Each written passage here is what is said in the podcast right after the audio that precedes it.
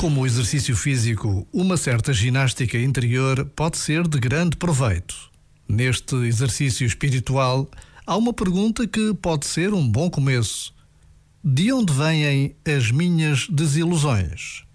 Talvez descubra que parte delas resultam de cair na tentação de reduzir os outros e os seus gestos às minhas necessidades e expectativas. Libertar-me do que espero dos outros descentra-me de mim, previne a desilusão. Este momento está disponível em podcast no site e na app.